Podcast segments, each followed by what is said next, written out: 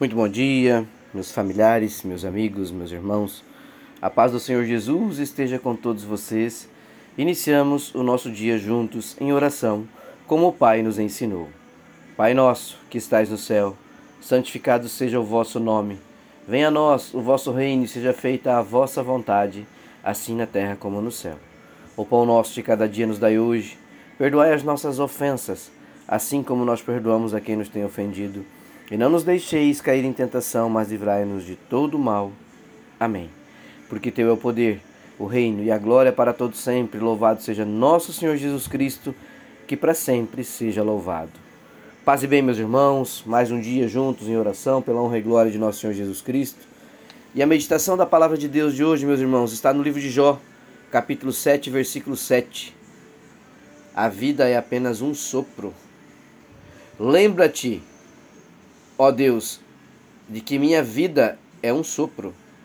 Os meus olhos não tornarão a ver a felicidade. Meus irmãos, a reflexão de hoje vem nos trazer é, uma conscientização e, e que a gente possa analisar a nossa vida pela seguinte condição: lembra-te Lembra-te, ó Deus, de que minha vida é um sopro. Os meus olhos não tornarão a ver a felicidade. Ou seja, meus irmãos, os nossos dias, os meus, os seus, a nossa caminhada, ela é finita. Ela tem dias contados de caminhada aqui nessa terra. Até parece, né, aquelas situações, nossa, drama, né, filme, novela. Nossa, você vai um dia e você não sabe o momento, você vai partir desta terra. Mas é uma verdade. É um fato. A Bíblia nos traz essa reflexão hoje para nos mostrar que é uma verdade e uma realidade que a vida é apenas um sopro. A nossa vida é frágil e ela pode sim se extinguir a qualquer momento a qualquer momento. Esta é uma certeza que nós temos que ter. Um dia nós iremos partir. Será que nós estamos preparados para o fim desse sopro? Para essa partida? O que você está fazendo da sua vida, meu irmão? A palavra de hoje vem, vem trazer esta reflexão para nós. O que você está fazendo da sua vida? Afinal de contas, você vive por qual objetivo? Você vive por qual motivo? Qual é o motivo que te move hoje? Para que você tem uma luta desenfreada todos os dias para construir riquezas na terra e não tem parado para pensar que você precisa preparar o seu cantinho no céu? Preparar o seu lugar ao lado de Deus Pai Todo-Poderoso? É uma certeza que nós temos, um dia nós iremos partir. Sim, será que nós estamos preparados para o fim desse sopro, para esse dia? Meus irmãos, admitir que somos finitos e vulneráveis não é agradável. Não, não, de maneira nenhuma. Nenhum de nós quer. Nenhuma pessoa, nenhum de nós, como cristãos, como filhos de Deus, gosta de falar ou assumir a triste realidade da morte. Por outro lado, pensar na brevidade da vida pode ser muito mais sensato e sábio. Viver com um senso de finitude neste mundo nos faz lembrar que somos frágeis e dependentes de Deus. Faz com que a gente cuide mais da nossa vida, da nossa saúde, da nossa caminhada aqui nesta terra, da importância que nós temos para Deus como seus filhos. Que a gente olhe para isso. Que a gente olhe que a gente precisa construir uma caminhada como Jesus fez. Uma caminhada de louvor e glória uma caminhada com é, é, vitórias em nome de Jesus, fazendo o bem, seguindo os mandamentos aos quais Ele deixou para nós. Este versículo de hoje, a palavra de Deus de hoje, ali em Jó, capítulo 7, versículo 7, está dizendo para nós que a vida é apenas um sopro, é para nós refletirmos. Pense nisso, meu irmão como você está fazendo a diferença na sua vida e na vida de outras pessoas. É isso que você tem que refletir hoje. Viva fazendo a diferença, compreendendo que a vida aqui é passageira, mas confie em Jesus Cristo. Porque Cristo conquistou a vida eterna para você, para mim, para todos nós que somos filhos de Deus e cristãos. Um dia, esta vida aqui passará e nós não sabemos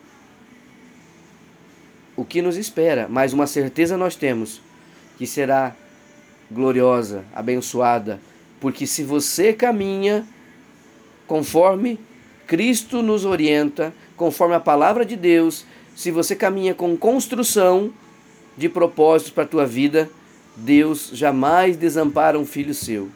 E Jesus Cristo morreu na cruz para nos salvar.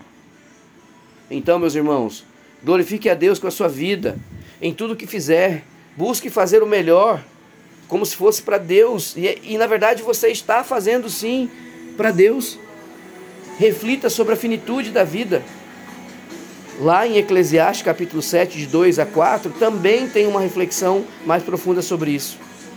Lá nós temos a certeza que Jesus deve ser a razão do seu existir.